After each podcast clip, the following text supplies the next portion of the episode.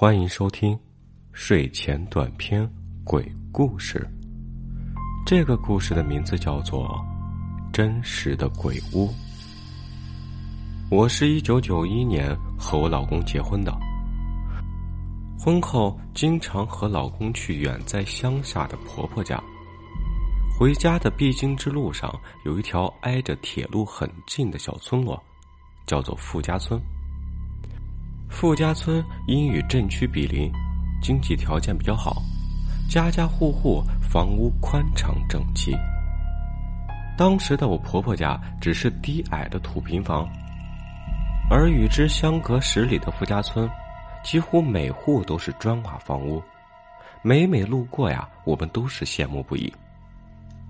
一九九三年十月，我又一次的去婆婆家。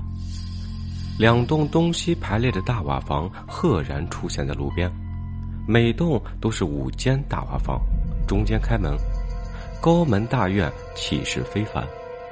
居东的房屋明显有人住过，而这居西的房屋则是门户紧闭，不见人烟。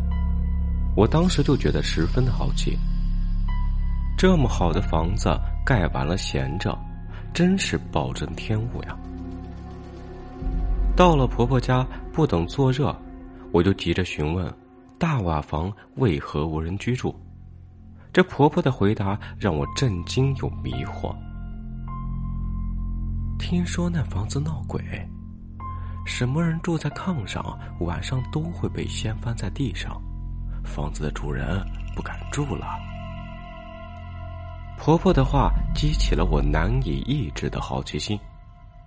原来这家的男人啊。姓刘，妻子姓黄，夫妻俩在镇上开了个卖棉花的商店。年初房子盖好之后，就没住过一个消停的晚上。夫妻两个带着女儿，只好暂住在亲戚家。说起来，这可是个新鲜事儿。我的同事有一表哥，就住在富家村。说来也巧，刚好在新建大瓦房的后堂街。离这大瓦房也就只有三百米的距离，我撺弄着同事好好打听一下这事儿的来龙去脉。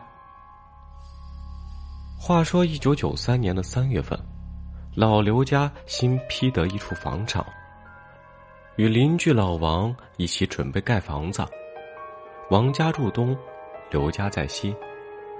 开始挖地基时，王家一切顺利。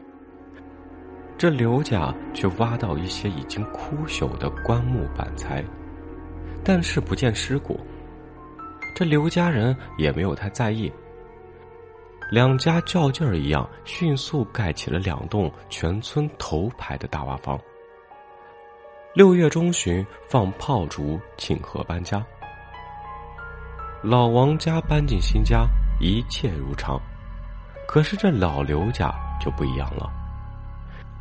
第一天晚上，刘家夫妻两个在半夜的时候听到了女子轻微的哭泣声。迷糊中啊，以为是上中学的女儿做了噩梦，也没有理会。第二天夜半时分的哭声大了许多，夫妻两个才起身到女儿的房间。只见这孩子睡得正甜，没有任何的异样。夫妻两个就有了疑惑。第三天，夫妻两个没有睡意，大眼瞪着小眼儿的发呆。只是瞬间，夫妻两个连同被褥都被凭空搬到了地上。这一下，刘姓夫妻吓得头皮发麻，不知道接下来会怎样。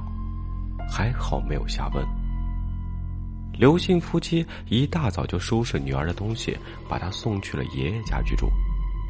然后夫妻就双双去了派出所报案。接到报案之后呀，民警很是不解，刘姓夫妻再三恳请，民警才答应向所长汇报之后再说。刘姓夫妻不敢回家居住，住在亲戚家，天天上派出所求助。所长见这事态严重，只好答应来处理。派出所指派四位民警，还特意请示允许带一支枪防身。天色渐黑之后，四名民警进入了刘姓闹鬼的屋子。民警进来之后，并没有发现什么异样。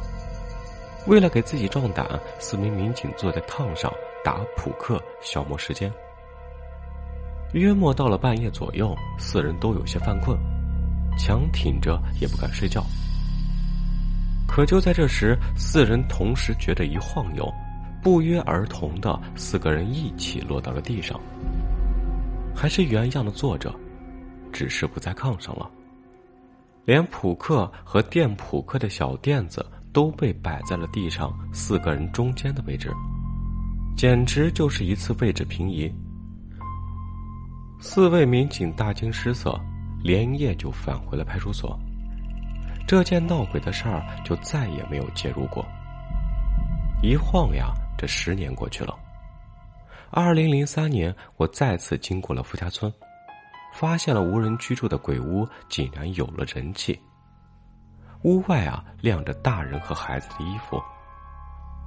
听说该户是个屠户，户主姓沙，妻子姓江，有一五六岁的男孩。听大家说，该户买房时因为价格低的原因，但是也请了高僧做法。也有的说呀，这屠户命硬。姓氏也比较厉害，妻子的姓氏也是辣味十足。还有的说，这屠户一家三口啊，两男一女呈阳性，这阴晦之物不敢接近，等等等等的说法。总之是各有说辞，无从考证。但这实实在在的鬼屋是什么原因造成的，没有人清楚。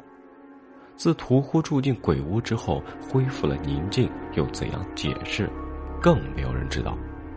这世界之大，无奇不有，顺乎天意，顺其自然吧。好了，这就是今天的真实的鬼屋的故事。感谢您的收听。